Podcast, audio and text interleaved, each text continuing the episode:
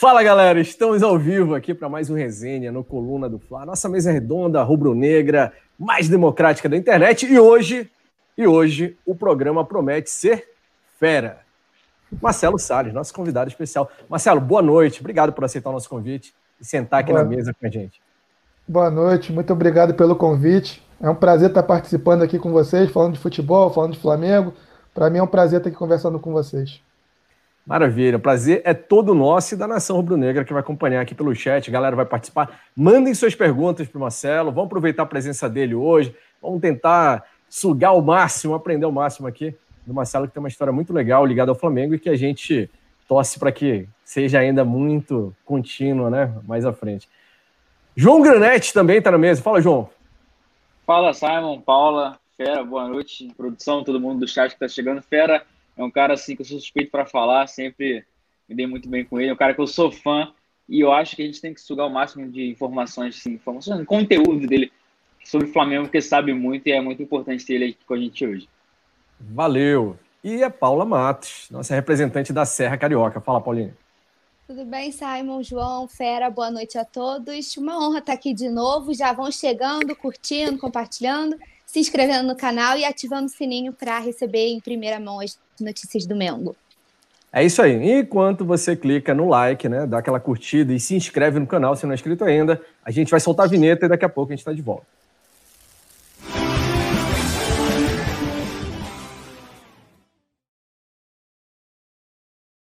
Então, como eu falei há pouco, a gente está aqui com uma mesa especialíssima nessa noite de sexta-feira.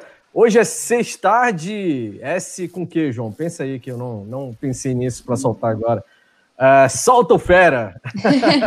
é, solta o fera. Boa, com o Marcelo Salles aqui, o fera, né, que deu a honra para a gente de vir conversar hoje conosco no Resenha. E para você que está acompanhando a gente, claro, de mandar seu comentário, mandar sua pergunta. Já tem gente aqui perguntando quando ele volta para o Flamengo.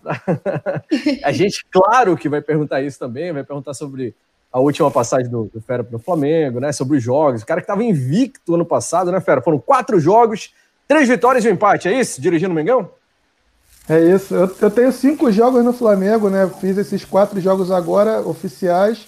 E eu tenho um, um amistoso que foi em Brasília, 2010, e que nós ganhamos também de 3 a 0. Então são cinco jogos no Flamengo e nenhum gol sofrido. Isso aí é uma estatística boa.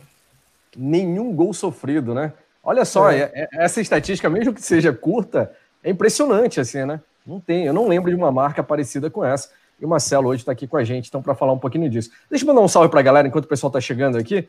E aí vão mandando também as suas cidades, de onde, né, de onde são, o salve também e tal. E a gente começa o papo para valer na sequência. Ó, o Yuri Sobral está aqui, do coluna do Fla.com. Genivaldo Lima, Marcelo Santos, a Mari Araújo, Newton Santos, Visac também, Beto Limas, Thiago Larusso, Iana da Flon, Paulo Rangel, um abraço aí para o Paulo Rangel também, Igor Garcia, Gabriel Gomes, Véder Paiva, galera toda mandando alô e comemorando muito aqui. Paulo Rangel, que é lá de São Luís do Maranhão, mandou a cidade dele também. O Igor Neves está aqui, Gabriel Gomes, deu alô. Já tem perguntas. Vamos fazer. Podemos começar, Marcelo? Bora, vamos lá. Olha só, o Igor Neves, o Igor Neves, que é da nossa equipe aqui do Coluna do Fla, mandou uma pergunta aqui no chat, falou: o que você acharia de comandar a base do Flamengo, Marcelo?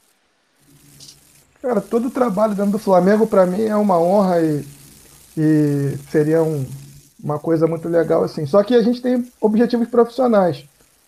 Eu trabalhei na base do Flamengo em 2005, durante oito meses, como assistente do Adílio, e, e foi muito legal.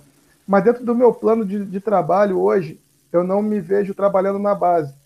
Eu até tenho algumas, algumas passagens em algumas situações, por exemplo, eu trabalhei lá atrás em escolinhas, eu trabalhei com crianças e tal, mas hoje o meu objetivo é trabalhar na categoria mesmo profissional, com os profissionais e fazendo essa transição até da base com o profissional, mas não trabalhar especificamente na base, isso aí não passa como meu objetivo de carreira nesse momento já deu esse salto, claro, né, no currículo, já tem essa experiência, né, Marcelo?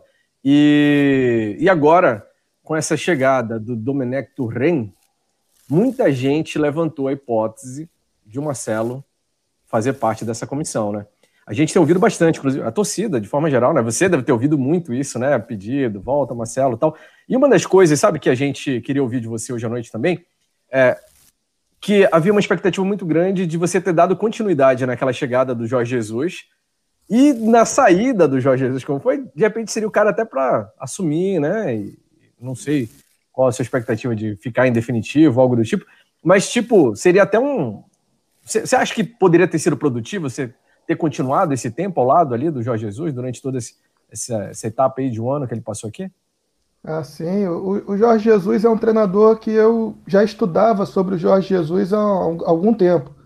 É, toda a escola portuguesa, a escola argentina, a espanhola, a gente procura sempre estudar esses profissionais. Então, o Jorge era um desses profissionais que a gente estudava.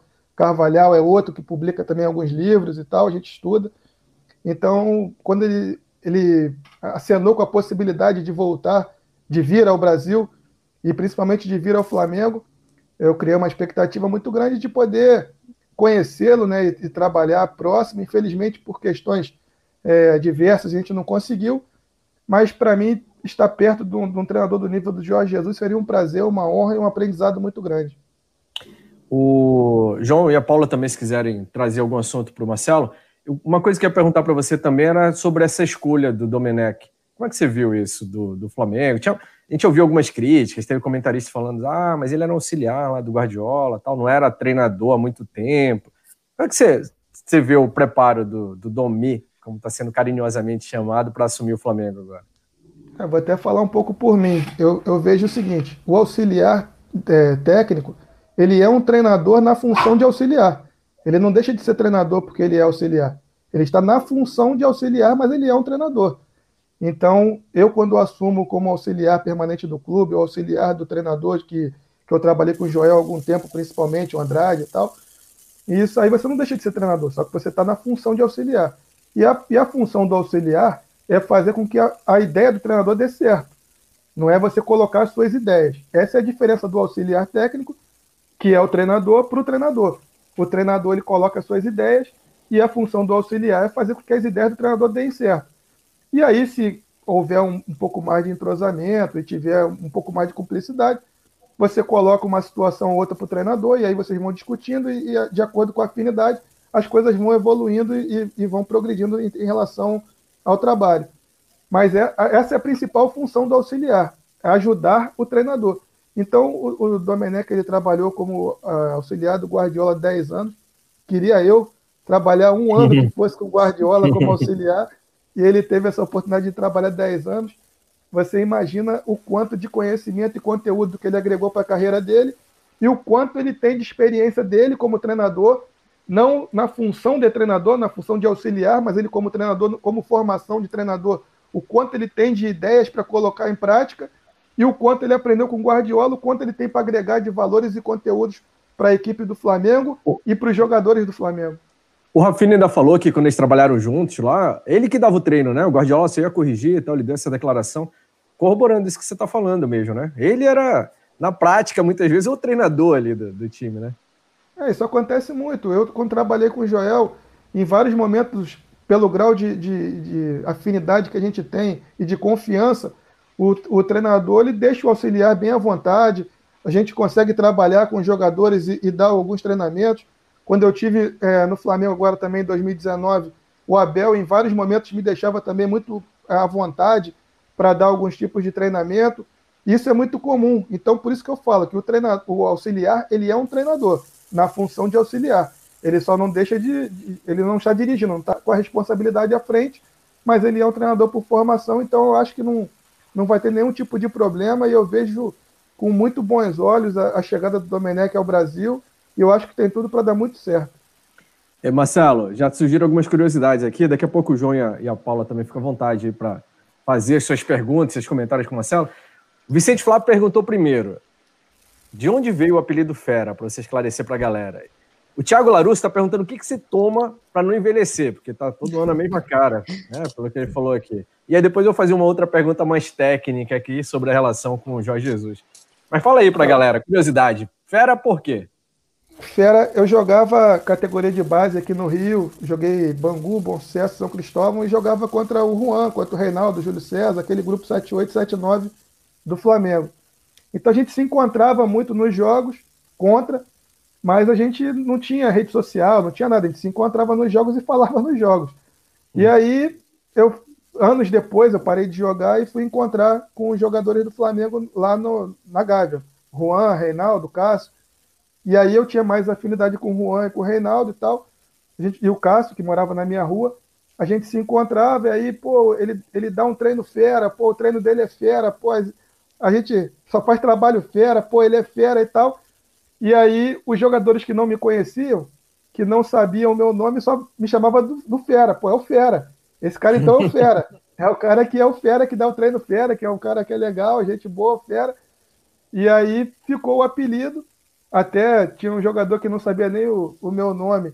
E aí falou, Fera, quero te chamar para aniversário do meu filho, mas não vou botar Fera no convite. Qual é o teu nome? Eu falei, Marcelo Salles. Ele, ah, então vou botar Marcelo Salles no convite. Mas aí, posso continuar te chamando de Fera? Não. Aí ficou. O Juan, o Reinaldo e o Cássio foram os três que botaram o, o, o apelido, fixaram o apelido de Fera e pegou nesses 20 anos de Flamengo, de 20 anos, 20 anos de carreira, é, o, o, apelido virou sobrenome, é o Marcelo Fera, é o Marcelo Fera, e alguns só me chamam de, de Fera mesmo, os jogadores mesmo no dia a dia só me chamam de Fera. E respondendo o Thiago, você tá, se cuida ainda como atleta tal? Ou, a gente Cara, vê às vezes ex-jogador que vira treinador, aí começa a engordar, o cara relaxa, fica enorme. Você, para manter essa, essa, essa aparência de jovem, o que, que faz? Eu tenho meu hábito de, da minha peladinha, que eu não, não abro mão das, das segundas-feiras, jogar minha peladinha. E durante a semana, aquela corridinha básica, né? Você dá a corridinha ali, vai aqui, eu moro perto do, da, do calçadão aqui, dou minha corridinha ali, meus 30 minutinhos. E depois a gente vai, vai cuidando da alimentação também. Isso é, é imprescindível, né? A, a, pergunta, João, quer falar aí? Fala aí. Liberou o áudio. Não, posso fazer uma? Por favor, fica à vontade. Tô... Não, sobre o Fera, eu queria saber, assim, ele falou que ele ainda estuda e gosta. Eu queria saber se ele se vê pronto já para assumir um trabalho como treinador ou se ele ainda quer algum trabalho como auxiliar técnico. E quando, é, quando que você tem essa percepção é, de que já está pronto? Por exemplo, o Domenech ele trabalhou é, 11 anos com Guardiola e no fim do ano passado, em 2019, no meio para o fim do ano passado, ele decidiu assumir o New York. Como é esse processo de você assumir a responsabilidade, não, agora eu quero ser independente, eu quero ter o meu próprio trabalho e ser o treinador? Então, pronto para trabalhar, eu acho que eu não vou estar nunca, porque a gente está sempre em evolução. Eu acho que a gente vai estar sempre em um aprendizado, vai estar sempre agregando conhecimento. Então, falar assim, pô, você já sabe tudo, está pronto para chegar? Não, acho que a, a questão de aprendizado é, é contínua. A gente vai estar sempre aprendendo. Agora, pronto para começar um trabalho em uma equipe grande, gigante, eu acho que eu estou pronto, eu acho que eu já agreguei conhecimento para iniciar. Obviamente que a gente vai errar e acertar como todo mundo erra e acerta. As decisões que nós vamos tomar, algumas vão é, agradar, outras não. Mas eu acho que pronto para uma situação de, de trabalho, sim. Agora, a gente tem planos de carreira. Eu, eu montei alguns planos de carreira. E, e, dentro do meu plano de carreira, ele passa ainda por um tempo é, como auxiliar, eu acho que eu preciso ainda um tempinho de auxiliar para alcançar os voos que eu, que eu pretendo na minha carreira. Por quê? A hora que eu tomar a decisão de assumir e não, e não voltar mais a ser auxiliar, eu não quero é, dar esse passo atrás. Eu acho que as decisões têm que ser tomadas e você não pode mais pensar nelas. Então, é uma decisão que eu ainda, ainda tenho como algum, alguns conceitos. Eu estou fazendo agora o curso da Argentina, que é um curso que agrega muito conteúdo e, e toma algum tempo. Então, esse curso ele leva em torno de 31 meses. Já comecei, já estou fazendo. E aí sim, eu espero quando eu me formar no curso, nesses próximos 30 meses, sei lá quantos meses ainda faltam, mas aí sim, dar o passo e não voltar mais. Então, por isso que quando eu recebi o convite em 2019 para retornar ao Flamengo, eu aceitei de pronto, eu estava dirigindo as equipes, vinha dirigindo algumas equipes há alguns anos, menores, e aí aceitei o convite para sair dessa condição de treinador e voltar justamente para isso, para eu dar esse um passinho agora para trás como treinador e depois eu consegui dar 4, 5 para frente e aí sim não voltar mais a ser auxiliar e aí só decolar como treinador. Muito legal. O... Vamos falar um pouquinho. É, você fica à vontade, Marcelo, para falar né, o que você acha que deve e tal. A gente vai querer sempre saber um pouquinho mais, isso é inevitável. E, mas, ó, a pergunta, por exemplo, do Incaível, ele falou: o Mister não via com bons olhos um profissional permanente no Flamengo, na, do Flamengo na comissão técnica. Marcelo, você imagina quais eram os motivos dele, sabe? Ou foi dito algo para você, assim? Porque era, essa era a expectativa da galera, né? Que, ah, ver o Jorge Jesus, beleza, mas manter o Marcelo na comissão, e aí saindo o Jorge Jesus uma hora, inevitavelmente ele ia sair, o Marcelo pode dar, ser esse sucessor, né? Dar continuidade e tal. O que, que falaram para você naquele momento lá? Só, ó, não, eu não, eu não sei qual foi o, o motivo, assim, eu, eu, não conversei com o Jorge, isso aí é uma questão administrativa, e questões administrativas a gente não discute, né? A gente acata e, a, e aguarda as decisões serem tomadas. Então, foi uma questão administrativa, não, não tenho nenhum tipo de informação que eu possa te passar, a não ser essa que foi uma questão administrativa. Entendi. Mas não tinha, não, não chegou em nenhum momento para você, assim, o Jorge Jesus dizer, não, não tem interesse e tal, não...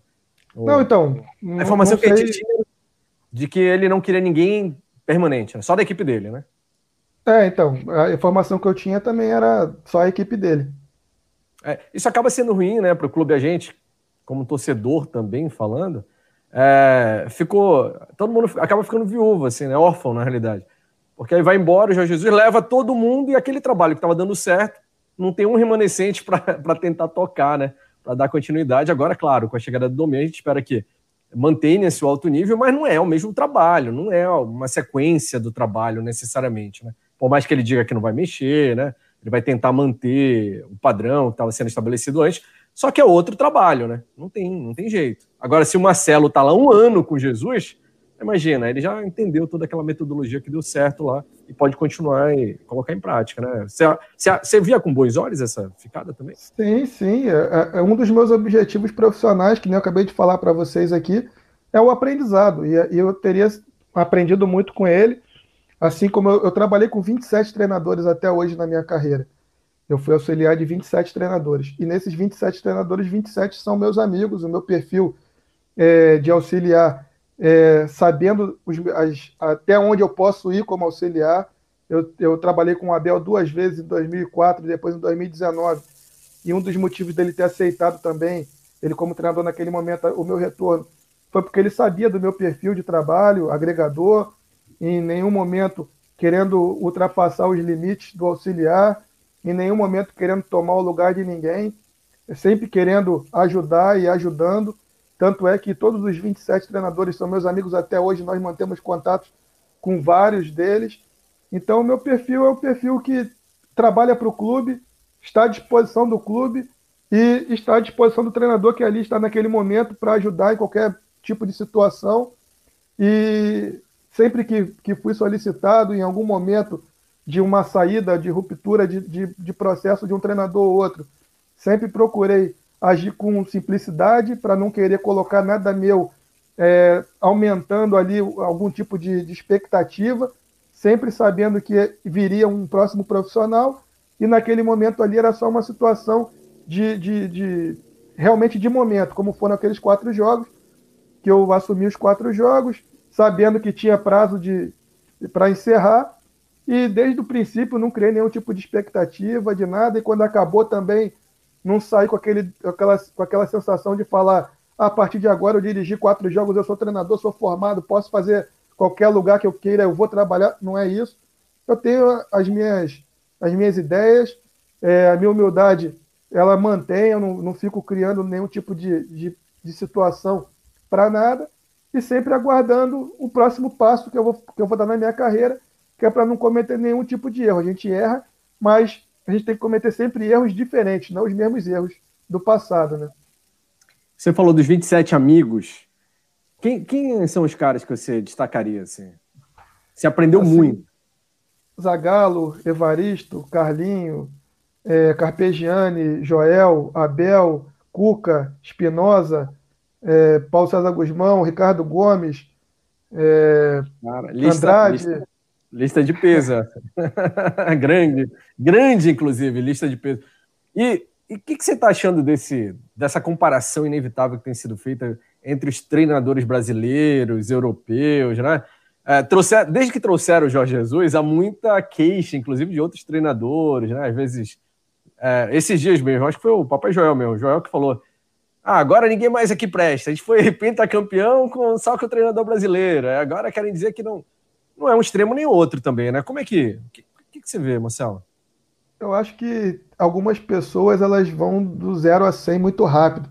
Cada caso é um caso, tem que analisar o cenário, o contexto. Eu vejo o seguinte: existem treinadores que têm 50, 60 anos é, e são atualizadíssimos. Tem treinadores jovens que não são tão atualizados a idade cronológica ela diz pouco, a nacionalidade não diz nada. Eu acho que se o cara é português, italiano, espanhol, não quer dizer nada. É, a gente tem que avaliar é o treinador. Não importa a nacionalidade dele, a idade, não importa nada. Agora, se o treinador é bom ou ruim, é essa que é, que é, que é a qualidade que tem que ser analisada. Se ele tem conteúdos para agregar ou se ele não tem conteúdos para agregar. Se as ideias dele são boas ou se as, as ideias dele são ruins.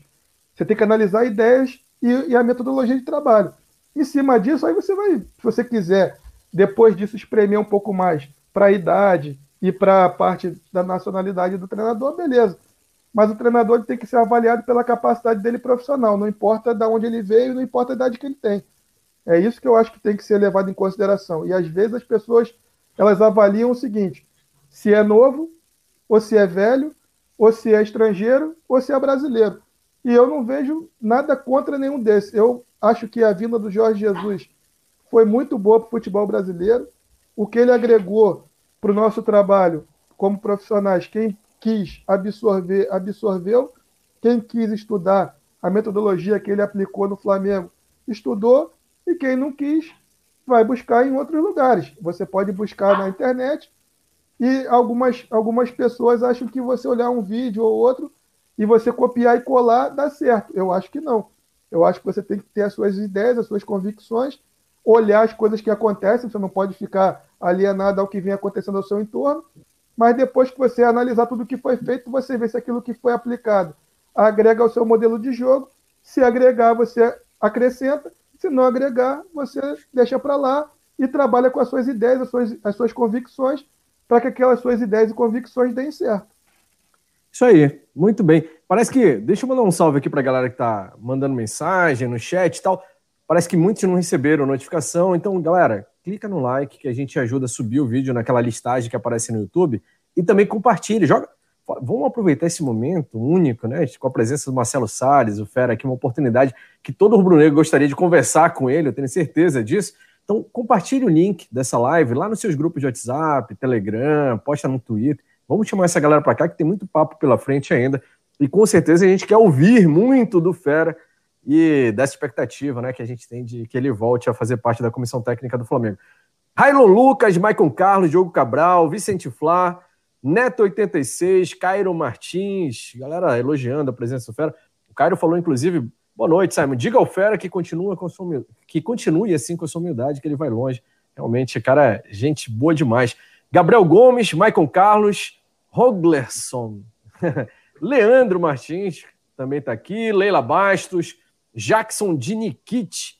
Tinha gente até zoando já aqui, viu, Marcelo? O Michael falou assim: Fera, cuidado com a resposta, o Domi pode estar assistindo.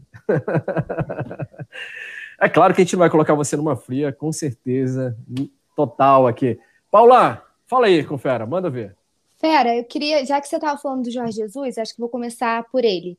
É, você falou que já estudava o trabalho do JJ e que ele acrescentou muito ao futebol brasileiro. Eu queria que você descrevesse qual a principal característica que você acha que ele trouxe que a gente não tinha aqui no Brasil.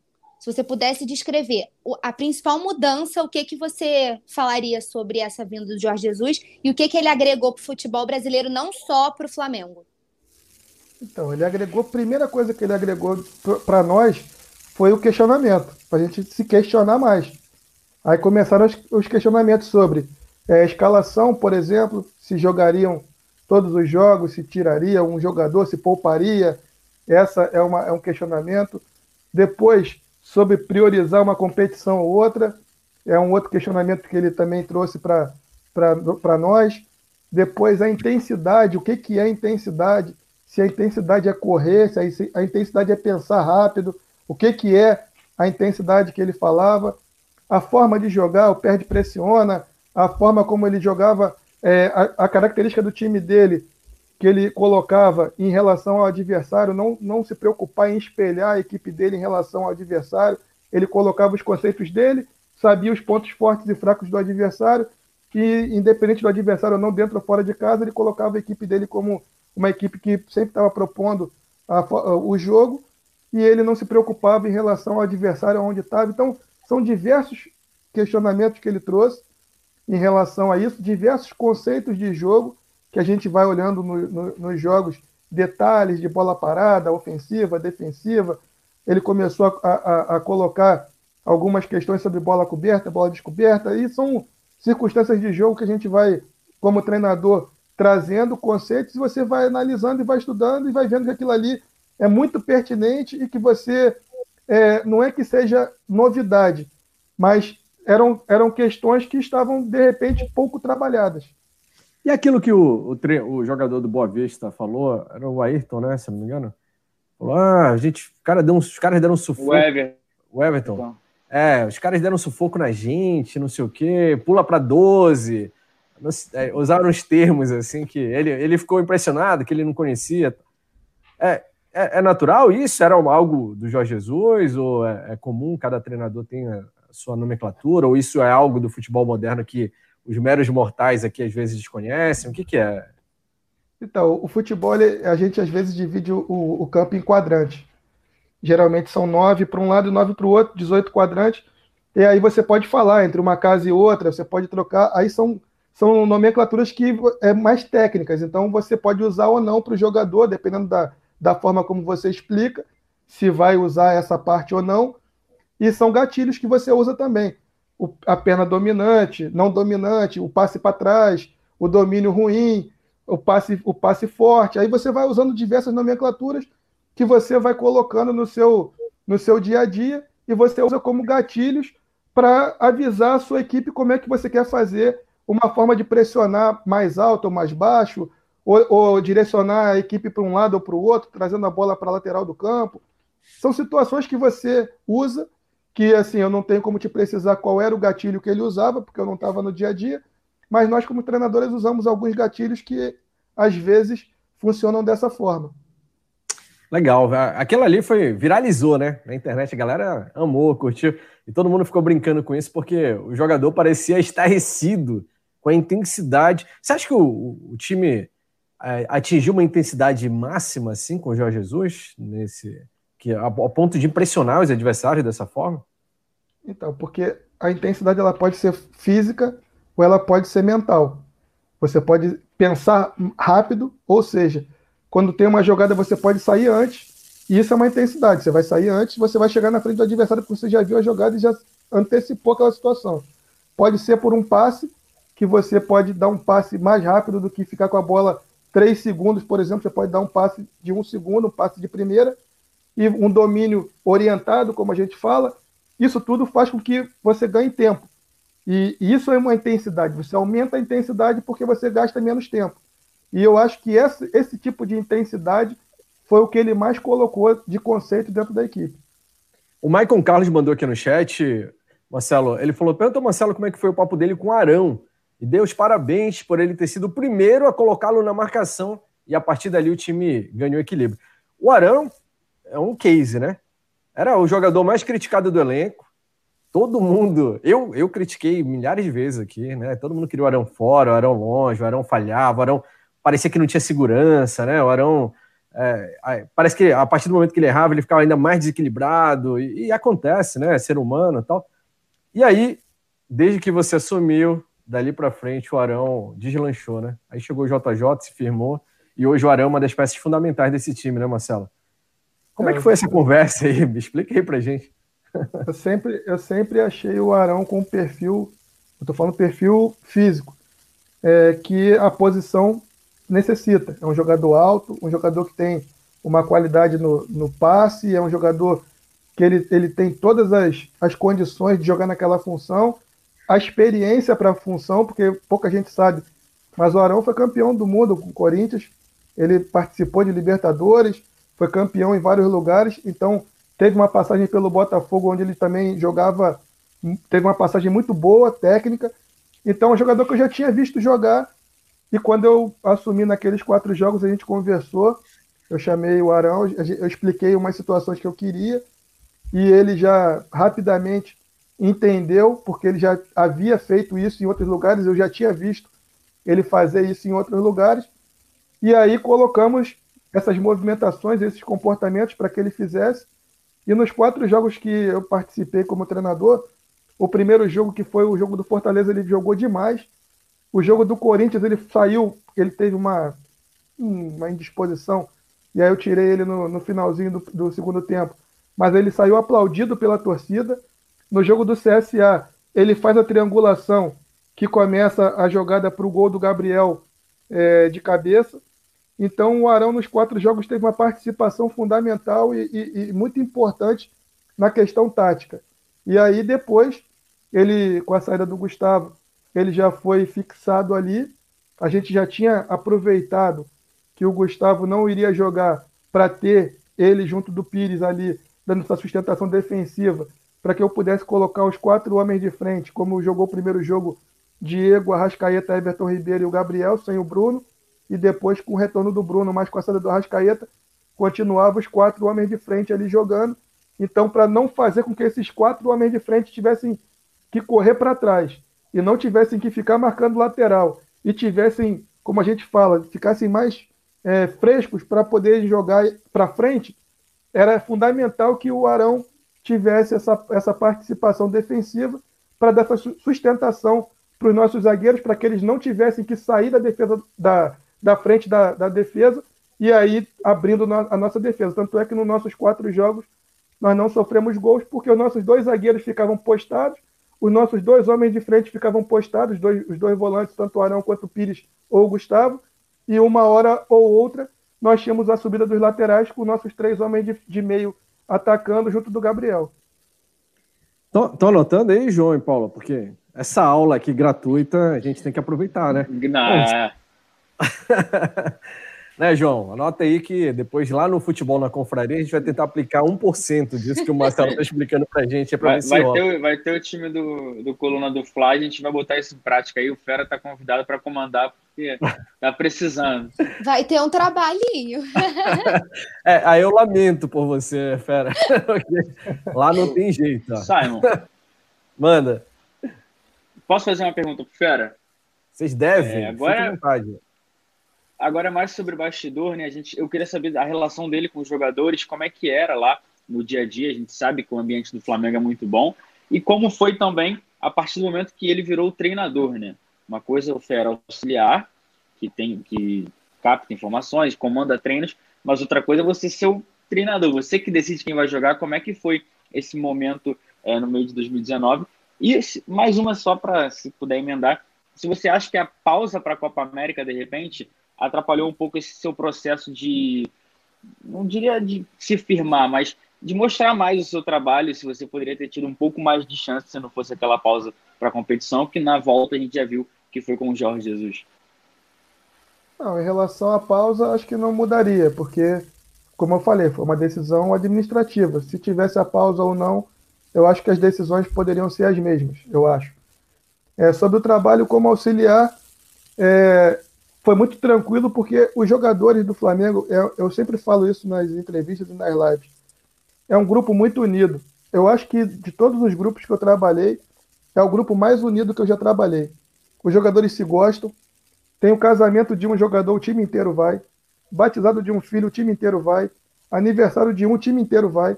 E isso é muito difícil no futebol. Você agregar todos os atletas em busca de um, de um objetivo só e jogadores que jogaram em diversos lugares, em diversas seleções, seleção uruguaia, seleção colombiana, espanhola, brasileira, não tem nenhum tipo de vaidade, um vestiário altamente competitivo, porque são jogadores acostumados a vencer, economicamente a maioria resolvida e brigando por títulos e brigando por resultados. Então eu acho que é, a facilidade que eu tive foi por encontrar um grupo muito unido e preparado, mentalmente muito forte, e um grupo que não tem nenhum tipo de problema. Você vê que o Jorge chegou ali, tentou botar alguma coisa em termos de horário, de, de caixinha. A caixinha do Flamengo é zero. Você não vai cobrar um centavo de ninguém, porque o treino é às quatro da tarde, às dez da manhã, 70% do time está lá. Você pode chegar lá às nove horas da manhã, você vai ver jogador lá treinando, ou tratando, ou fazendo algum, algum trabalho específico, um recovery, alguma coisa. Então, é um grupo que não dá trabalho, é um grupo que todo mundo é altamente competitivo, profissionalíssimo, unido, mentalmente forte, qualidade técnica absurda. E agora os adversários estão tentando achar um ponto fraco. E é difícil achar um ponto fraco numa equipe tão unida e tão preparada na parte técnica e na parte mental. Na parte comportamental, zero de problemas. Então, quando eu assumi, foi muito fácil, porque eu já estava ali no dia a dia. E como eu citei, o Abel me dava total liberdade de algumas vezes é, participar dos treinamentos e é, aplicar alguns treinamentos. Então, já tinha essa aproximação e essa proximidade com os atletas. Nós fizemos é, o primeiro jogo, é, se eu não me engano, um dos gols mais bonitos da competição, que foi o jogo contra o Fortaleza. É, ali depois o Gabriel veio, me deu um abraço. Já acho que isso reflete um pouco do sentimento dos jogadores, o que a, que a gente passava juntos. É, conversei com praticamente todos é, momentos antes da gente ir para o campo, para a gente poder fazer o nosso trabalho, colocando as minhas ideias, o que eu pensava de um ou de outro em relação a posicionamento. Então foi muito tranquilo o período que eu estive lá. É, agradeci lá naquele momento e agradeço sempre é, o, o, o, os momentos que nós passamos juntos, porque nós foram só momentos alegres e nós não tivemos nenhum tipo de zero tipo de problema em relação a qualquer tipo de coisa. Simon, posso fazer uma pergunta então, aproveitando a do João? É, você saiu né, de auxiliar, aí você assumiu o time e depois veio o Jorge Jesus. A gente está na mesma situação agora com o Domi, né? Anos de auxiliar e está assumindo a equipe. Ainda falando sobre o elenco, toda essa união, o que, que você acha que aguarda o Domi agora? Em questão de é, apoio do elenco, de abraçar a ideia. Eu vejo um elenco que, que abraça o treinador, né? Que, que faz essa, esse dever de casa. O que, que você espera desse time do Domi em relação ao, ao elenco em tratamento pessoal e ao elenco profissional, como você já rasgou elogios, extremamente focado. Então, como que você avalia essas duas vertentes? Eu imagino que vai acontecer a mesma coisa que aconteceu comigo e aconteceu com Jesus. O grupo rapidamente é, abraçou o treinador, rapidamente o, Jesus ele foi é, bem, muito bem recebido por todos. Eu também fui muito bem recebido por todos e acho que ele também está sendo muito bem recebido por todos, porque o grupo é fantástico. Então, eu acho que ele vai ter o mesmo tratamento. Em relação à metodologia, o que ele colocar, o grupo é altamente é, inteligente eles são muito abertos a receberem as informações e na hora que eles vão aplicar aquelas informações, acho que todo mundo já sabe a qualidade dos atletas que estão ali, então o, o nível de, de, de desenvolvimento de trabalho fica muito facilitado pelo grau de entendimento que eles têm e o grau de qualidade que eles têm. Então eu acho que ele vai ser muito bem recebido em, em pouco tempo, se assim, eu acho que num curto espaço de tempo, a gente já vai ver o Flamengo jogando o que já vinha jogando e com alguns conceitos que ele vai aplicar. E eu acho que é dali para cima, cada vez aumentando o sarrafo. Você falou sobre é, os jogadores terem objetivo em comum. Isso que a gente acompanha mesmo, né? Tem uma festinha de criança e vai todo mundo, do goleiro ao atacante lá tal. Isso faz diferença no trabalho dentro de campo? Tem gente que defende que não. Fora dali não interessa. Os caras não precisam ser amigos, tem que se entender lá dentro das quatro linhas. Como é que é, Marcelo? Ah, existem várias equipes que deram certo e os jogadores não se falavam. Já tiveram várias equipes que eram unidas e, e, e não ganharam. Isso aí não é receita de bolo. Não é que se você for unido você vai ganhar e se você for desunido você vai perder ou vice-versa. Mas eu vejo que se você conseguir ter essa união e ter todos os jogadores comprometidos com o mesmo, com o mesmo objetivo Isso aí facilita muito o trabalho do treinador e evita uma série de desgastes que são desnecessários num processo como é o futebol. Você tem deslocamentos, você tem problemas diários com família, com, com tudo que cerca o entorno do futebol. Se você puder trabalhar com um amigo, eu acho que é muito melhor do que você trabalhar com um cara que você não gosta. Então, eu acho que esse processo ele fica muito mais facilitado para os treinadores devido a tudo isso que eu falei sobre os jogadores, tudo isso que eles fazem entre si. Eu acho que isso facilita muito o trabalho de quem está à frente da equipe. Claro. A gente, por exemplo, aqui não se fala muito, mas a coisa até que tem andado ultimamente. O João que é meio que incomoda, né, Paula? Mas é. tirando a zoeira que ele provoca aqui dentro do coluna do Fla, o resto até que funciona. O, o Vicente Flaz manda aqui no chat que o bonde da Estela era unido. é claro que não é receita de bolo, nem sempre vai se dar certo. O cara querendo provocar aqui. E não, não aguentei na hora, a risada foi inevitável. O... Sobre os jogadores, então, eu vi uma outra pergunta, eu acabei deixando passar o nome do amigo que perguntou, depois vou dar uma procurada para citar, falando que o JJ não fazia distinção. Ele tinha que dar bronca, dava bronca no, no craque do time, ou dava bronca no jogador mais simples, elogiava um ou outro. Isso também conta no, na mão do gestor ali, né? O cara ter o grupo na mão assim. Você acha que ele, ele somou muito para o time nesse quesito? Ou pela experiência que você teve com o time antes, esse time já era próprio para isso, já estava pronto para isso. Então, como é que você percebe, assim, pelo que você acompanha? Não, isso aí para o treinador é fundamental, você não olhar para quem que você está cobrando. Se tem que cobrar, você vai cobrar. E isso aí o grupo observa e te testa. Isso aí é normal em qualquer lugar, não no Flamengo, mas em qualquer time que você é, for dirigir, você tem que fazer é, todo o processo de igualdade, meritocracia, trabalhar com todos da mesma forma. Se um jogador, independente da posição ou da situação que ele se encontra de ídolo ou não, você tem que, de repente, ajustar uma forma ou outra de expressar aquilo que você quer, mas você não pode nunca deixar de falar. E é isso que o jogador espera. Se você deixar uma situação dessa de falar com um jogador ou outro, aí sim você corre o risco de, em determinados momentos, perder a mão do grupo e, e aí acontece um problema ou outro em relação a esses ruídos que vão acontecendo. Então, a melhor coisa é você ser honesto e sincero e falar as coisas na hora que elas acontecem. Por isso que às vezes o Jorge Jesus até em determinados momentos não esperava nem acabar o, a comemoração ou, ou pós-jogo, ele já ia e fazia logo as correções para não deixar que aquelas coisas acontecessem e fossem para o outro dia e resolvia na hora para não deixar aqueles ruídos aumentarem. Isso é muito legal, né? Sabe que uma das coisas que eu sempre comento aqui, que me chamou a atenção no Jorge Jesus, além de todo o conhecimento tático, técnico, né, do cara, era exatamente essa postura que ele tinha com relação ao time. E ele sabia se promover também, mostrar isso para a torcida, né? É bem marqueteiro também, o que é bom, o que é legal, porque ele chamou a torcida para o lado. Aí lá no jogo, berrava do lado, pulava, né? Se descabelava. E a gente via, aí depois ia lá, paizão, beijava. Não era aquela imagem do paizão que passa a mão na cabeça, né? Que a gente já viu em alguns casos, ah, parece que encobre tudo. Que... Mas também não era aquele ditador que só bate, né? Parecia um pai mesmo, como queria o filho, assim, tipo, bate quando precisa, beija quando faz a coisa certa. Isso eu acho que era muito legal e, é, e eu imagino que deva ser muito difícil lidar com caras, como você falou, rodados, que já foram campeões de tudo, milionários, né, que às vezes estão com ego lá em cima, mesmo a gente sabendo que o elenco do Flamengo é um elenco de caras com caráter né, muito bom, essa postura muito legal, mas são pessoas, né? Pessoas que já rodaram, já têm uma experiência longa, não pode acontecer aquele negócio de chegar. Não sei se já passou por isso, não necessariamente no Flamengo, mas talvez em outro lugar.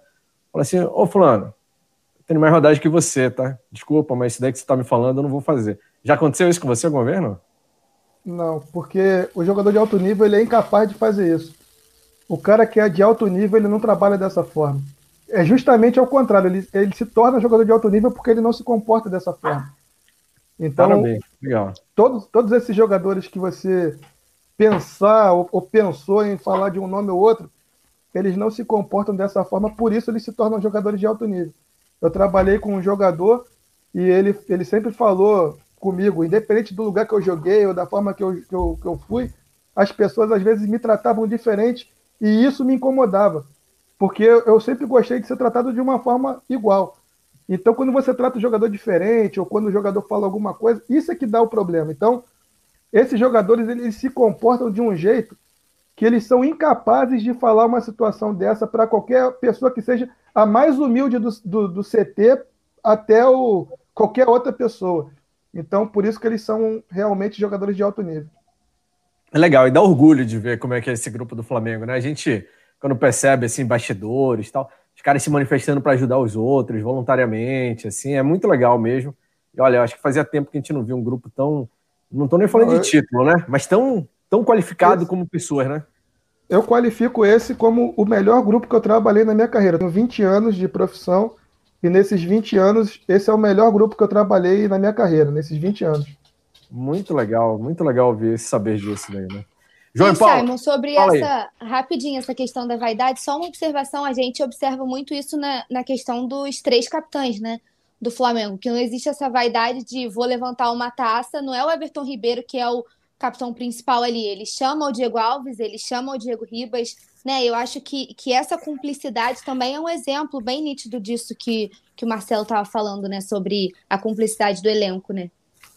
Isso é impressionante. O Everton Ribeiro é um cara que eu admiro demais, assim, Marcelo. A gente, claro, se for elogiar, vai elogiar vários ali, mas a gente viu recentemente ele é, se manifestando naqueles episódios contra o racismo, né? Abriu o perfil dele, se posicionou tal. Coisa que muita gente talvez não, não, não tivesse iniciativa, pelo menos, né? O cara pode ser correto, mas não ter proatividade, não, não agir. E o Everton não, mostrou que é líder mesmo, assim, foi na frente e tal. Mesmo tendo aquela voz branda, né? Uhum. Fala baixinho e tal, argentino meio tímido, assim. Mas a postura de gigante, né? Como é que era a convivência ah. lá, cara? O, o, Everton é um cara assim especial. é, é, Para nós treinadores assim, é difícil falar individualmente. Claro. Mas, mas o Everton é um cara especial assim de comportamento, a, a, a forma como ele pensa o jogo, você já vê que ele é diferente.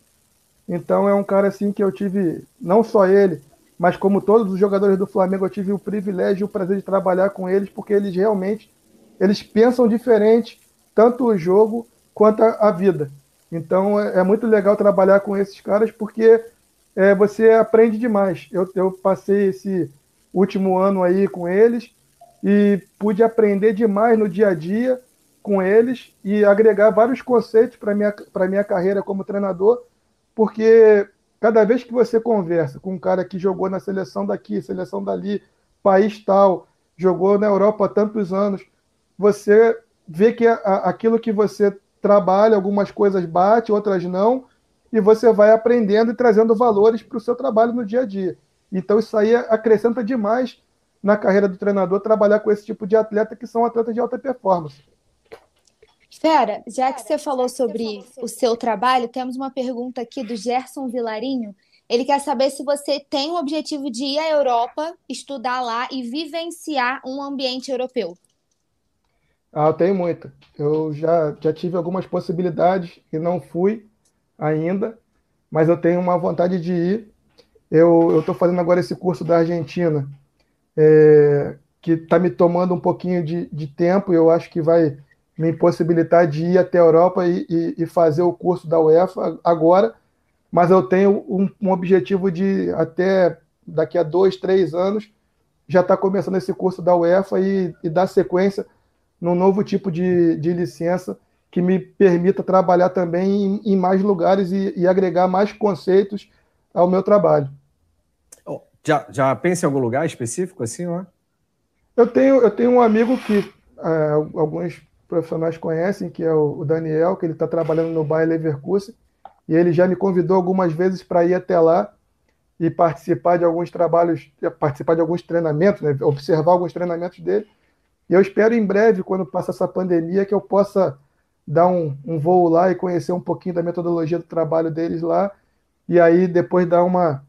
É, estender um pouquinho mais aqui, ali, para dar uma olhada, mas a princípio o objetivo é, é esse, de fazer o curso da Argentina, pegar minha licença e depois começar a buscar esses voos pela Europa. Mas primeiro, cada vez mais me qualificar também aqui dentro do Brasil, para que a gente possa fazer grandes trabalhos aqui dentro e depois buscar outros cenários.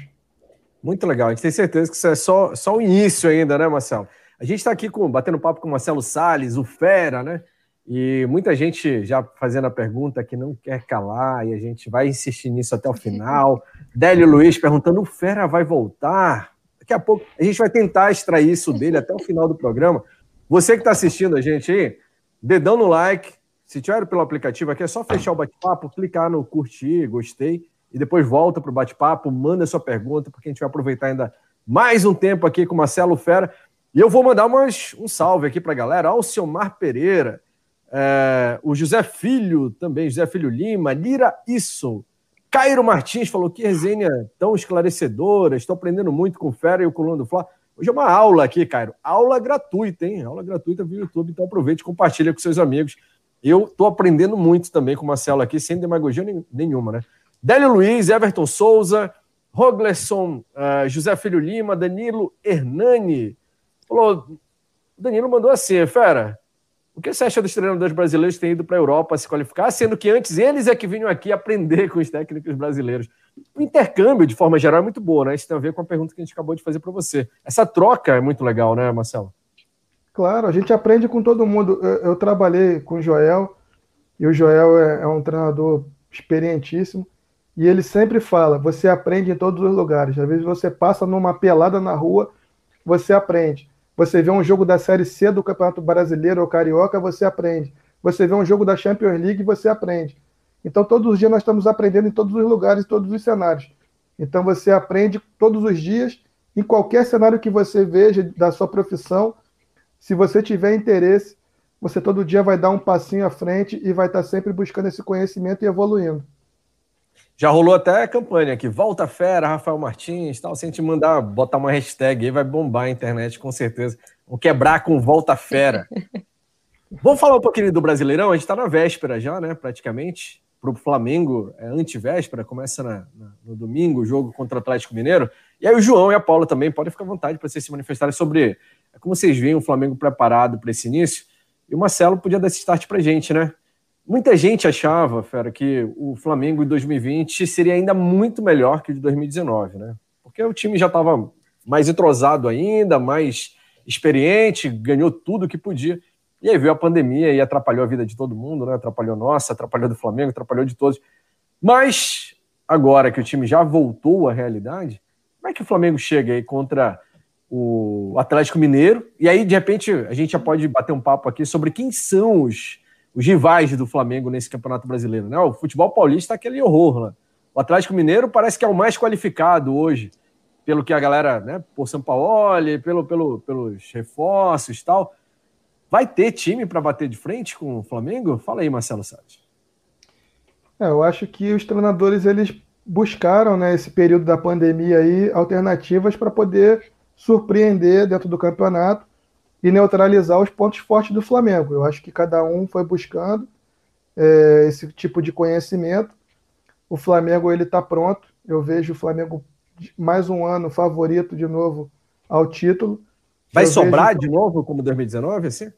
Não, então o que acontece? Agora existem outros fatores dentro do, da competição que a gente sabe que são é, situações que dificultam um pouco. Por exemplo, a ausência do nosso torcedor dentro, de, dentro do estádio, isso faz total diferença.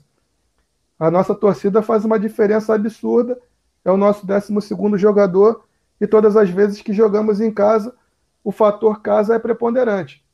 E isso aí é uma situação que vamos ter que trabalhar durante esse período aí, para que seja suprido, porque a gente sabe que de repente até, até dezembro vamos jogar com os portões fechados. Então são algumas características que vão é, mexer no processo, mas eu acho que nada disso vai tirar a, a, a força que o Flamengo tem hoje é, em busca desse título. Então eu acho que o Flamengo vai muito forte. Um, o adversário da estreia é um adversário pesado também, que se reforçou bastante nesse período. Trouxe o Mariano, trouxe um jogador venezuelano, um outro equatoriano, trouxe o Marrone aqui do Vasco. É, o Guilherme Arana também chegou no início. Então, são jogadores de também qualidade. É, o treinador que está lá também é um treinador de muita qualidade. Então, a gente vai pegar na nossa estreia é, em casa uma equipe muito forte, muito bem preparada. Eu não vou falar em relação a placar, mas eu acho que mesmo com essas dificuldades todas que eu falei, esse torcedor e um adversário muito forte, o Flamengo vai sair vitorioso nessa, nessa primeira partida. Tem, é, dizem que é o jogo de seis pontos, né? O Atlético Mineiro, o pessoal coloca aí como sendo um dos principais adversários mesmo, as, as últimas análises que a gente tem acompanhado. João, Paula, para vocês. Não, eu concordo com o que o Fera falou, é um jogo muito. É um jogo bacana para a gente ver, até por conta da presença do Fera, pelos dois treinadores que vão estar tá à beira do campo. Tem o São Paulo, que a gente já conhece um pouco é, do ano passado, do que ele fez no Santos, do Mené, que a gente está querendo saber. Para o Fera, eu acho que vai ser um jogo que ele não vai perder de jeito nenhum, né? um jogo muito importante assim para você ver da forma tática. E para a gente ver também como vai ser o Flamengo. O Domenech já falou que ele não vai também mudar tanto, até porque o Flamengo vinha fazendo um bom trabalho, não tem por que ter essa mudança radical. E assim, eu acho que é o principal jogo da rodada, mas eu concordo, eu acho que o Flamengo ganha. O Atlético, querendo ou não, ainda não teve um, um, um desafio tão. Na temporada ainda não teve nenhum desafio grande. Esse vai ser o primeiro desafio do time do Atlético com o São Paulo, que já vem trabalhando desde o início do ano. Mas o Flamengo, querendo ou não, teve jogos contra o Fluminense que foram jogos, foram clássicos mais disputados, uma equipe mais fechada. E o Flamengo vai encontrar isso durante toda a, temporada, na minha opinião. Os jogadores e os times que forem enfrentar o Flamengo vão respeitar mais. Mas é aquilo, vai ser o principal jogo. Mas eu confio na vitória do Flamengo e não sei o que a Paula acha. Concordo, também acho que o Fly é bem favorito e tô ansiosa para ver como que o Domi vai comandar essa primeira partida. Também acredito que não tenha nenhuma mudança brusca. E quero ver, acho que vai ser um duelo que ninguém vai perder, não, independente de time, independente de qualquer coisa, porque são realmente os dois que vão brigar por esse topo aí. Pois é, o Michael Carlos mandou aqui no chat: será o jogo divisor de águas. Se vencer, mantemos o respeito, mas se perdermos, vai gerar dúvidas. Eu não acredito que o Flamengo perca para o Atlético Mineiro, e como a gente já falou aqui, o Fera mencionou, o João, Paulo, o Atlético Mineiro se reforçou, né? Levou São Paulo, trouxe jogadores conceituados, alguns tal, mas sem, sem querer ser politicamente correto, a gente já falou também aqui em alguns resenhas que os jogadores que, do Atlético não são também é, são bons jogadores, tal, mas não estão no, no, nível, não seriam titulares do Flamengo, por exemplo, né, que tem um time muito, muito, muito qualificado. E, ao mesmo tempo, o Flamengo tem mais rodagem, né? Os caras estão se conhecendo. Eu acredito que o Atlético vai dar trabalho, mas não é agora, na primeira rodada do Brasileirão, né? É lá no segundo turno, os caras vão ter que ter um turno para se conhecer e tal. Teve uma, uma declaração do Everton Ribeiro que me chamou bastante atenção, Marcelo, que ele falou assim: o professor, no, quando o Jorge Jesus estava ainda, é, falou que a gente já está jogando de olhos fechados. Por quê? Isso leva tempo, né? Os times, a galera se conhece, está entrosado. Não dá para juntar meia dúzia de reforços e no primeiro mês já jogar de olhos fechados, não é verdade? É, realmente, é complicado, mas é aquilo que eu, que eu falei, em relação aos jogadores deles, eles também têm alguns jogadores experientes e tal, o que facilita um pouquinho esse entendimento e encurta um pouco esse, esse tempo de preparação. Nada que atrapalhe nesse primeiro momento, como eu estou falando, de, de estreia. Então eu acho que o Flamengo ganha, eu acho que a, a, a, a parte coletiva do Flamengo vai fazer diferença por eles estarem jogando há mais tempo juntos, mas é um adversário que ao longo da competição eu acho que a gente tem que estar sempre de olho para não deixar é, o Atlético desgarrar, porque eu, eu fiz um levantamento sobre os treinadores e só dois treinadores seguem do Campeonato Brasileiro do ano passado para cá. Então são 18 equipes que mudaram a sua característica de time. Então a gente tem que ficar atento a esses detalhes, porque é um detalhe que pode chamar a atenção de uma equipe ou outra que pode desgarrar no momento e ficar ali incomodando durante um, um período. Então é sempre bom nos jogos em casa já como esse agora estreia um adversário pesado já começar ganhando, para já botar uma vantagem no momento importante de largar logo no início da competição com vantagem. Eu, você falou sobre. Isso, isso é um dado assustador, né? Só, só dois continuaram do ano passado para cá. Eu trabalhei no início da minha vida profissional, era moleque, numa empresa que todo mês fechava um departamento inteiro, assim, mandava todo mundo embora. Aí ninguém mais trabalhava. O pessoal se reunia no café para falar qual é o departamento que vai fechar da vez, né? Será que esse mês é a gente que vai embora? Será que a gente vai mês que vem? Isso é horrível para quem está trabalhando, né? Porque perde foco, o pessoal trabalha inseguro. É assim a profissão de treinador no, no futebol brasileiro? Já sentiu isso alguma vez? Tipo, essa instabilidade? Será que qualquer hora vão mandar embora? Tal? Como é que funciona, Marcelo? Não, eu, tem casos e casos. Quando você atinge um, nível da carreira, você trabalha e pensa de uma forma. Quando você está no início da sua carreira lá atrás, é, precisando do emprego, você pensa de outra forma. Então, são momentos de carreira que determinam, às vezes, aquilo que você pensa ou a sua filosofia de jogo. Porque, às vezes, você pode pensar o seguinte: eu vou implantar minha filosofia de jogo e pouco importa se eu, for, se eu for demitido ou não, mas o que importa são as minhas ideias. Vou colocar minhas ideias em prática, espero que elas deem certo, e se derem errado, pelo menos eu coloquei minhas ideias em prática. Depende da forma como o treinador pensa. Então, são várias formas de pensar, dependendo da cultura da equipe. Sabe que aquilo que o treinador está fazendo é a coisa certa e vai fazer e vai é, manter o treinador. E outros, independente dele estar tá fazendo a coisa certa ou errada, vão é, optar pela ruptura do trabalho. Mas é, é, é, horrível porque, na realidade, a maior parte das análises, a gente está falando de futebol brasileiro de forma geral, é sobre resultado, né? É placar, não é o trabalho do cara. Imagina, eu vejo o Marcelo, conheço o trabalho dele. O mínimo que eu tenho que ter feito é estudar antes o que, que ele praticou para saber se eu vou contratá-lo ou não. Aí eu gostei, não, é, é o método que eu espero para o meu time. Vou lá, contrato o Marcelo Salles, trago. Ele começa a fazer isso e ainda não está gerando placar favorável, Aí eu vou lá e demito, não, não tá ganhando. Mas eu não sabia que ele era, trabalhava assim.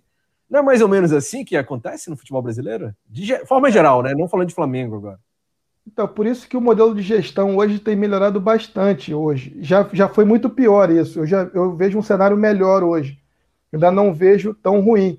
Já foi muito pior. Agora eu vejo que, que o modelo de gestão hoje dos clubes tem se é cada vez mais assim profissionalizado, vem pessoas é, mais qualificadas para a função. Hoje, os cursos de gestão que estão sendo proporcionados pela CBF ou pela, pela é, Federação, né, agora dos, dos gestores, a BEX, a Associação Brasileira dos Executivos.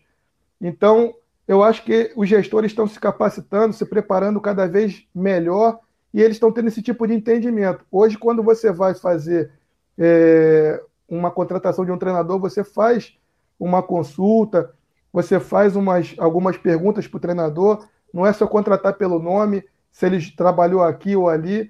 Então é cada vez mais importante que as pessoas conversem e saibam que se as suas ideias batem com a ideia da, da gestão do clube, com a ideia do treinador, para que esse trabalho, que nem nós falamos da amizade, é uma forma de você trabalhar de uma forma harmônica entre os setores, entre a direção do clube e as comissões técnicas, se vocês compactuam da mesma ideia.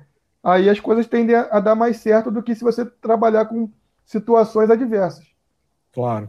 Mas deve ser desafiador, né, para o técnico no Brasil encarar toda a situação. A gente fica imaginando, mesmo com toda a evolução que aconteceu, né, conforme você falou. Rodrigo Pereira, James Léo Borges também estão mandando mensagem, mandando alô para o Fera, aqui o Gerson Vilarinho, José Filho Lima, Bruno Meneghitti, Lani Cavalcante, Cairo Martins, tinha gente aqui falando ah, cuidado, o campeonato tá só começando, que eu falei né, que ninguém do Atlético Mineiro jogaria no time do Flamengo, no time titular. Mas a gente pode ter salto alto, tá? Eu posso, desculpa, eu posso.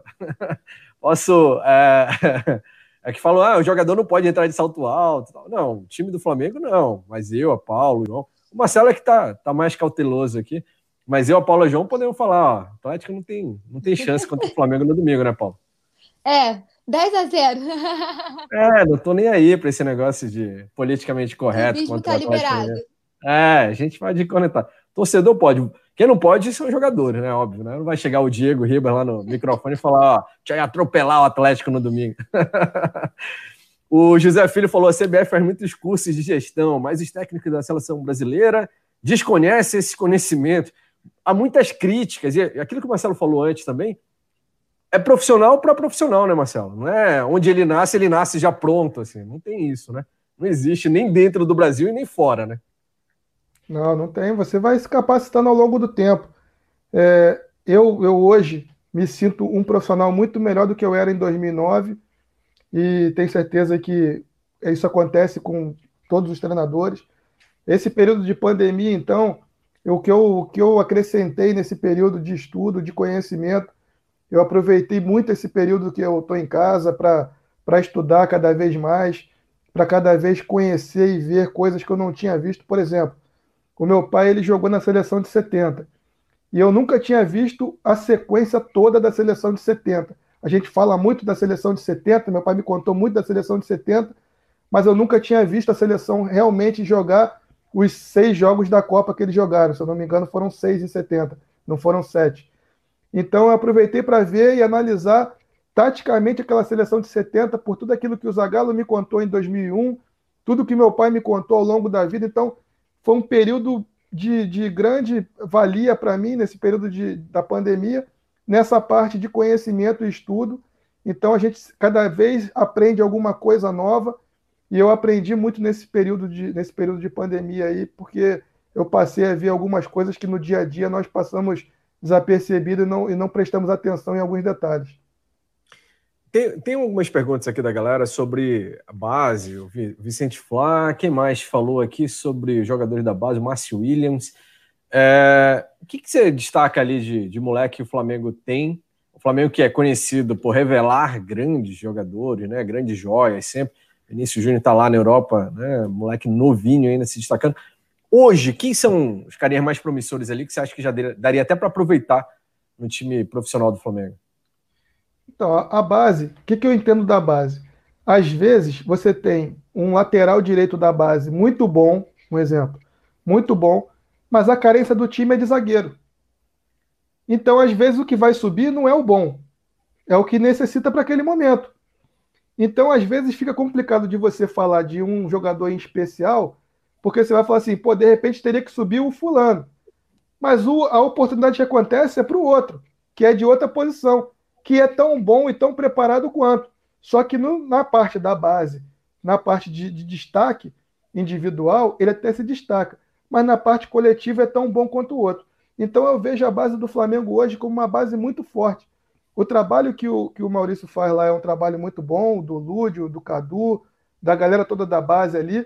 Então o trabalho é muito bem feito e eu tenho certeza que, independente do nome que a gente possa falar aqui ou não, é, o, o, Flamengo vai ter daqui a um, a um curto espaço de tempo vários jogadores chegando no profissional, vindo da base, é, pelo trabalho que é feito pelos profissionais que estão ali na base. Então, por isso que eu fico assim de, de falar um nome ou outro, porque eu acho que são vários jogadores que têm condições de estar na equipe profissional e que cada um no seu momento de maturação ou de oportunidade vão chegar na equipe profissional.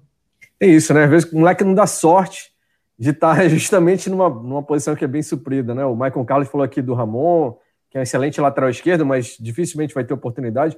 A gente vê o Yuri César despontando lá no Fortaleza, mas a posição dele no Flamengo também é muito bem servida, né? É, eu, eu vou falar a minha opinião, eu só queria um lateral direito, né, para fazer sombra ali para o Rafinha, de, ou para suprir a ausência do Rafinha. O João Carlos não, não parece ter vingado, o Mateuzinho parece ainda estar tá cru e tal. E, ó, estão falando do Rodrigo Muniz, é outro exemplo, o Michael Carlos, realmente, que o moleque é bom demais, mas vai... Não, são vários, são vários tá exemplos. No lugar do Gabigol? Não dá para tirar o Gabigol e botar o Rodrigo Muniz, né? O Rodrigo fez até um golaço no Maracanã, agora no Carioca, fez um gol de cabeça maravilhoso. E sempre que entrou, correspondeu, né? O moleque jogou bem demais é. ali. A gente, a gente acompanhou o jogo lá. Você vê, você falou agora aí de Matheus, de Ramon, de Rodrigo Muniz, e Yuri. Olha quantos você falou aí. Exato. Então, seria injusto nós falarmos de um nome só, já que são vários atletas que estão e têm totais condições de, de, em algum momento, dependendo da carência que houver na equipe profissional, deles chegarem e ocuparem o espaço deles em algum momento. A gente acabou desviando um pouco o papo aqui e vocês não falaram quais os adversários do Flamengo no Brasileirão, hein? Quem é que vai bater de frente com o Flamengo? A gente falou do Atlético Mineiro, eu falei que o Atlético Mineiro vai passar o primeiro turno penando ainda, só lá para o segundo é que vai se ajeitar. Mas quem, quem que vocês acham que vai? Quem é, Marcelo? Começa aí pra gente. Assim, analisando pelos estaduais e pelo que eu tenho visto, assim, pingado, né? Porque com a pandemia houve essa ruptura aí, um período do campeonato, e as equipes voltaram, algumas diferentes, outras com algumas, algumas contratações e outras não. Mas eu pensando pelo lado tático e técnico da coisa, eu vejo assim o, o Grêmio com a manutenção do Renato, que é um dos que ficaram é, do ano passado para cá. É um Mesmo sem o Cebolinha? Mesmo sem o Cebolinha, porque Perdeu tem o PP que tá, tem o PP que está vindo numa, na crescente também. Então é um jogador. E também tem os reforços que até segunda-feira a janela está aberta, depois ela fecha e abre em outubro. Então pode ser que num primeiro momento eles não tragam reforço, daqui a pouco é, possam fazer algum tipo de análise e ver que tem uma carência ou outra, e em outubro, é, quando a janela abrir, eles possam se reforçar. Então o campeonato ele vai ser um até outubro e o outro depois de outubro para frente. Então tem que analisar esses dois aspectos. Então eu vejo o Grêmio pela manutenção do Renato, eu vejo o Bahia pela manutenção do trabalho do Roger, mesmo não chegando ao título da Copa do Nordeste, eu vejo o Bahia com uma condição de um curto espaço de tempo. Eu trabalhei no Bahia, sei da força também do torcedor baiano, e eu sei que se é, o trabalho começar a, a, encaixar um pouquinho melhor, as coisas vão dar certo lá também. Então eu vejo Bahia, Grêmio, Atlético Mineiro e, por incrível que pareça, as pessoas acham que não, mas o Corinthians sempre naquela dificuldade ali, mas eles vão chegando e sempre complicam. Então, eu vejo esses adversários aí na disputa. Ah, mas o Palmeiras não. O Palmeiras a gente vai ver na, na página 2. eu também acho, hein? E a, a gente está acostumado a ver o time de São Paulo lá na briga, né? Sempre na frente e tal. Mas estão numa situação que fazia tempo que a gente não via, né? O Corinthians é encardido, assim que você falou, é, mas esse ano tá, tá feio, né? O futebol do Corinthians. O Palmeiras perdeu o Dudu. Eu falei do Cebolinha no Grêmio. O Palmeiras perdeu o Dudu, é, que era o principal jogador, né? Não tá, não tá apresentando boa coisa. O Santos está indo todo mundo embora. Lá, o último que sair apaga a luz. O São Paulo nunca encontra futebol. Faz 300 anos que não ganha nada. Eu acho que esse ano vai ser um dos piores anos para os paulistas. Eu, eu aposto mais que o Bahia mesmo, que você falou. Vai fazer um, um campeonato melhor pela organização, né, pelo que o clube tem apresentado, pela continuidade do trabalho, do que os paulistas mesmo. Né, Paula? É, eu concordo. E acho, a gente já falou da Cebolinha e do Dudu. Eu acho, inclusive, que o Palmeiras perde bem mais, porque perde o seu principal jogador, se a gente fosse comparar. Então, também acho o Grêmio uma pedra no sapato. O Cebolinha, eu acho que tem mais peças para você repor. O Dudu era a cabeça pensante, né, do grupo do Palmeiras. A gente vai ter que ver como que vai ficar isso daqui para frente, mas acredito que nesse começo não seja um problema. Então, para mim também, Grêmio, Atlético Mineiro e o Bahia, espero que sejamos surpreendidos. Acho que tem potencial. O futebol paulista é sofrível, aquele Corinthians e Palmeiras foi de sangrar os olhos. Pois é, né, João? É, eu concordo. Um, um time que eu estou vendo um pouco mais por conta do último clássico agora que teve foi o Internacional com o Cudê. Eu vi alguns jogos, eles estão tentando encaixar, mas é o que a gente fala, o Fera falou também, tem que ter um pouco de, de paciência, mas que no futebol brasileiro essa palavra não existe. O problema é que lá não, não tem quem sabe fazer gol, é um né, João? Que pode... cara que tá lá só chuta pro lado, não sabe chutar é, pra frente. É, a... a gente pode não, conectar, tá, Marcelo? É, a gente pode. Não...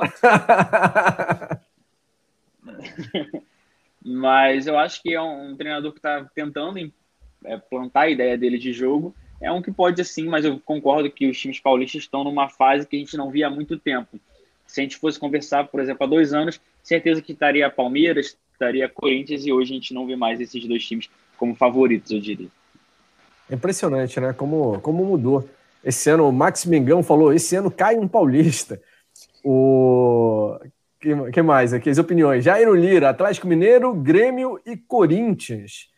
O Jairo Lira, Maicon Carlos falou do que o, acha que o Roger está na corda bamba, disse ele, lá do Bahia. José Filho Lima falou: Fera, aqui no Bahia as coisas se repetem, apesar do bom trabalho do Roger. Parece que não estava muito feliz lá com o que está acontecendo. A Aliciana Marques, acho que vai dar Grêmio Internacional também incomodando ali na ponta. O, além do é... Cara, me fugiu a pergunta agora que ia fazer. Mas, falando ainda dos outros times postulantes, Atlético Paranaense, era isso. Eu li Atlético Mineiro e lembrei. Atlético Paranaense foi campeão paranaense, não pode ser um time que vai incomodar também, Marcelo? Pode ser. O trabalho do Dorival é um, é um trabalho muito legal que ele faz. É, nos últimos anos, ele vem sempre criando mecanismos e situações que complicam todos os adversários. Nenhuma equipe que ele trabalha é, ele foi batido facilmente e agora, recentemente, é, tem um amigo que trabalha lá e, e, o trabalho do Atlético é muito bem feito e é um time. Só que eles perderam algumas peças ainda estão em, em construção. Eu acho que esse, essa dificuldade que eles, que eles têm agora para essa fase do campeonato que abre para o Nacional é que mostra um pouquinho mais essa, essa fragilidade da, das reposições. Eu acho que ele pode sofrer, porque a gente vai jogar agora praticamente três vezes por semana. Então, essa questão da reposição vai fazer muita diferença nas equipes que não tiverem um elenco tão fortalecido. O Thiago Cabral meteu Caem. É, foi ele que falou? Foi. Atlético Mineiro. Não, Grêmio, Palmeiras, Internacional e São Paulo, nessa ordem. Que caem, Thiago. Grêmio, Palmeiras, Inter e São Paulo tá. Seria inusitado, né? Ou ele quis dizer Can. Ah, eu acho que era Can, não é Caem, não.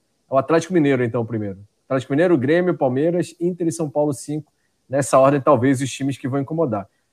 Tem bastante opiniões divergentes aqui. Eu não acho que o São Paulo vai incomodar, não, na frente. E o Palmeiras também. Eu tenho minhas sérias dúvidas. Também acho que vai ficar lá pela página 2, naquela virada, né? Mostra os 10 primeiros, depois mostra a segunda página da classificação do campeonato. Aí entra o Palmeiras. O Flamengo, você acha que. Se você estivesse chegando hoje no Flamengo para assumir o time, é claro que a gente ainda vai fazer a pergunta final, se você vai voltar ou não para o Flamengo. Mas se você tivesse no papel do Domê, é... o que, que, você priorizaria assim de ajuste? Aquele ajuste fino tal no time ali, o que que, o que, que o Flamengo pode ainda trabalhar um pouquinho mais? Cara, assim, para quem está de fora como treinador, fica um pouco complicado de você falar desses ajustes finos, porque são coisas muito pequenas que precisa ajustar. A zaga dá para melhorar um pouquinho, não dá? Assim, eu, eu, eu, vejo os dois jogadores, tanto o Léo quanto o Gustavo, no nível bom, jogando ao lado do Rodrigo. Eu, eu vejo a defesa forte com o Rafinha, com, com o Felipe. É, se tiver que jogar o René numa outra situação também, em algum momento, eu vejo também com totais condições. Então, eu vejo o Diego Alves numa fase excelente. Então, eu acho que o Flamengo está tá muito pronto. É um ajuste muito, que nem você falou, um ajuste fino, muito particular daquilo que o treinador que está no seu momento espera. Então, o meu ajuste pode ser um, o ajuste para o Domenech pode ser outro, e se fosse o Jesus, poderia ser outro.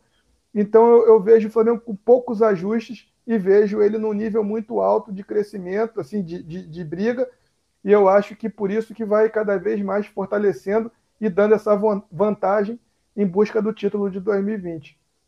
Entendi. O, eu falei, falei da zaga porque a zaga tem sido bastante é, questionada, não pelos jogadores, né? Rodrigo Caio é inquestionável, né? eu acho que todo mundo já entendeu a qualidade que ele tem. E o Gustavo Henrique e Léo Pereira não pelos jogadores serem ruins, né? Quando o Flamengo contratou, todo mundo apoiou, né? A gente não via críticas. Mas talvez é, o ajuste, o entendimento entre eles ali, né? Parecia que o próprio Jorge Jesus não tinha certeza. O Léo Pereira teve mais chance, mas uma hora era o Gustavo Henrique e tal. Talvez achar o, o encaixe perfeito. Aquele encaixe que tinha Pablo Maria e Rodrigo Caio, né? Talvez esse porque tem isso também, né, né, Marcelo? A liga ali, né? Às vezes a dupla dá certo, tal, tipo o João e a Paula aqui conversando no coluna e tal. É, dá certo, encaixa e o negócio de lancha. Gabigol e Bruno então, Henrique. Não, não tem receita de bolo. Às vezes pode demorar uma semana, às vezes pode demorar dois meses, às vezes pode acontecer em 24 horas, como foi o caso do Mari. O Mari chegou, parecia que ele jogava no Flamengo há 10 anos. Então, é isso aí isso aí pode acontecer de uma hora para outra, ou pode demorar um pouquinho mais, mas pela qualidade dos jogadores, você sabe que vai acontecer, em algum momento vai acontecer. É questão de um pouquinho mais de tempo, as coisas vão acontecer e vão se ajustar. Maravilha. São 9 e 11 da noite. Diga, Paula. Só fazer uma pergunta rapidinho. Claro, fica a gente, O Fera fala muito sobre qualidade do elenco e a gente estava falando de seleção, eu queria só fazer um, uma pergunta.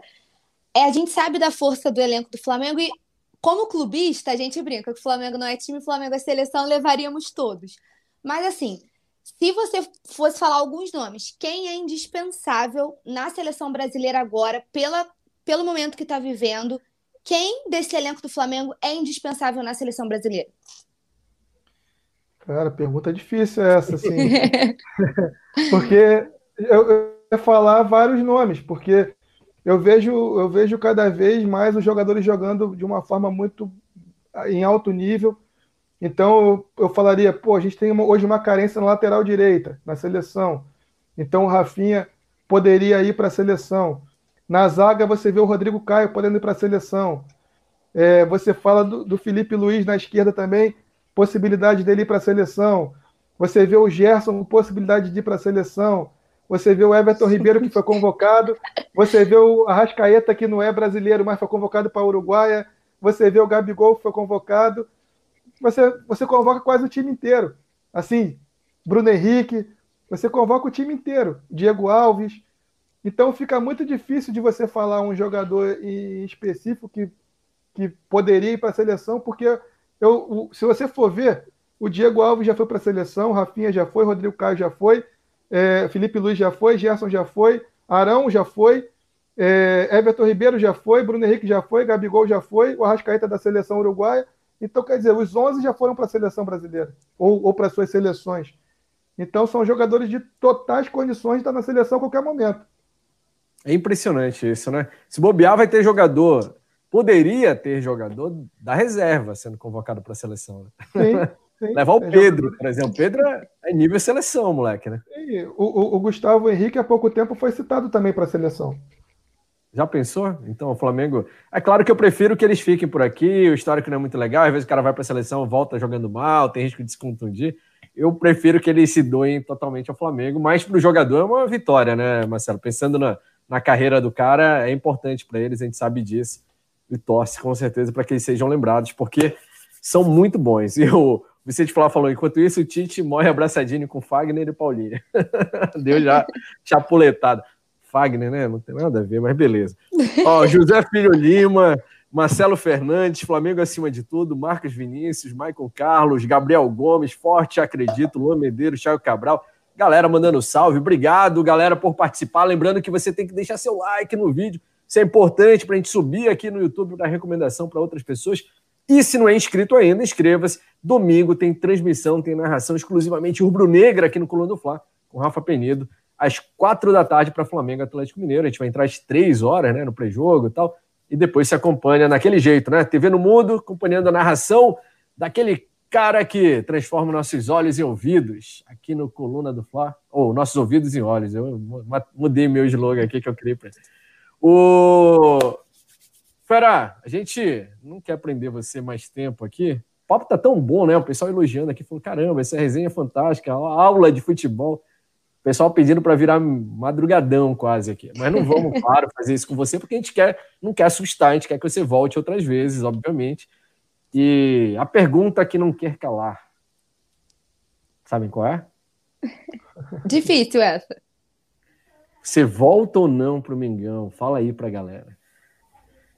Pô, essa resposta eu não tenho, né?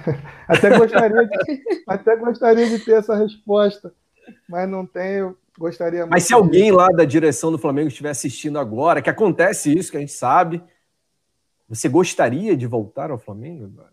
Sim, claro. É, receber um convite para voltar ao Flamengo, para mim seria uma honra, um orgulho muito grande poder retornar. Flamengo, da, dos meus 20 anos de carreira, 13 eu passei dentro do Flamengo.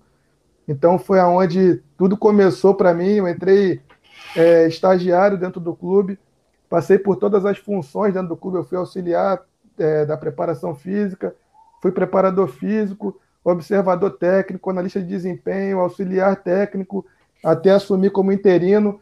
Então, quando você sai de estagiário em 2000, quando eu cheguei no clube, e você chega em 2019 e consegue dirigir a equipe do Flamengo, que seja por um jogo ou por um minuto que fosse, é um orgulho muito grande para nós como profissional e um orgulho para nossa família também por tudo aquilo que a gente vem galgando, as dificuldades que são da carreira, de você se preparar e se capacitar e chegar até ali.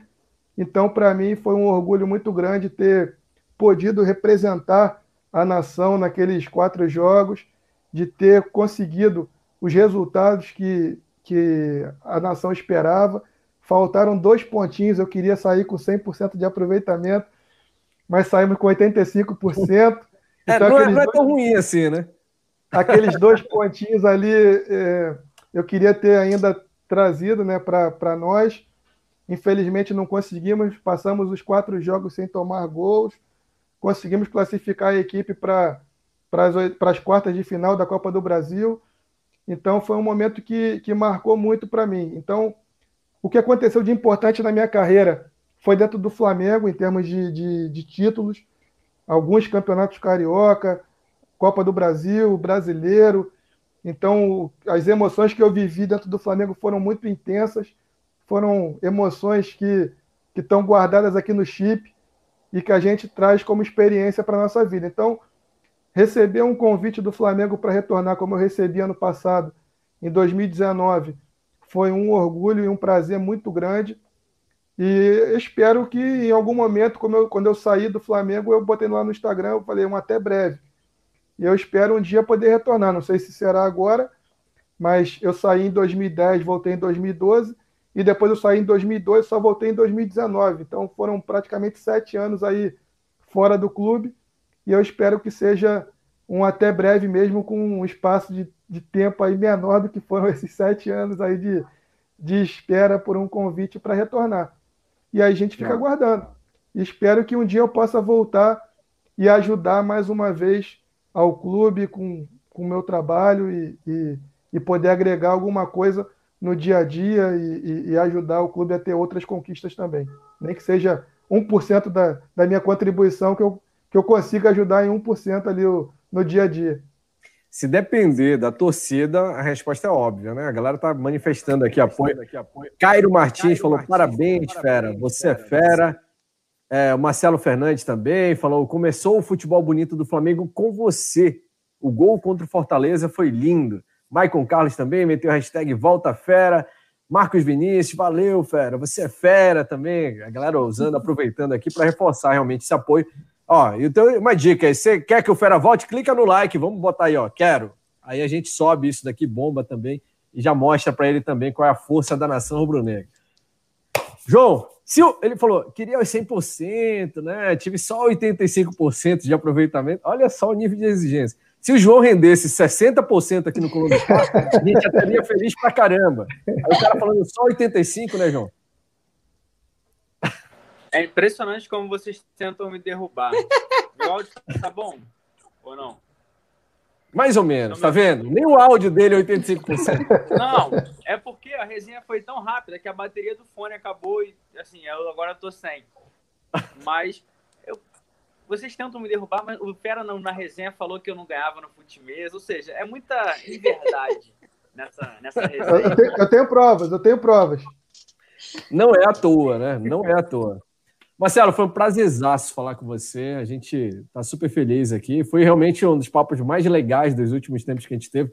Não é à toa toda essa manifestação aqui no chat. Eu curti demais. A Paula, tenho certeza, o João também. Daqui a pouco eles vão falar isso. Mas eu queria começar já agradecendo sua presença, tá? Eu, eu queria pedir para você que, mesmo que você volte para o Flamengo, volte aqui com a gente também, tá? Mesmo lá dentro da comissão, por favor. A gente vai ter que trazer você mais vezes, porque foi, foi bom demais. Obrigado, viu, Marcelo? É, eu agradeço o convite de vocês. Para mim, já falei para você, para mim falar de Flamengo e futebol é uma alegria muito grande. E sempre que for convidado, estarei aqui. Não vim antes porque não me convidaram, mas se me convidarem, eu venho. O João falou que estava convidando já tinha um ano. É, não é verdade, então? Não, não é verdade, eu, eu tenho provas fera, disso. Olha, Estamos de olho, João Pedro. Você pode mandar os prints pra gente depois, por favor? Eu tenho, eu, eu vou tenho... pegar meu telefone aqui, hein, fera. Eu tenho todas as provas. Eu tenho provas, eu tenho provas que eu ganhei dele no futimesa, eu tenho provas que ele não me chamou antes, eu tenho várias provas, mas eu, eu como, como sou muito amigo dele, eu vou jogar fora essas provas para que deixe isso para lá.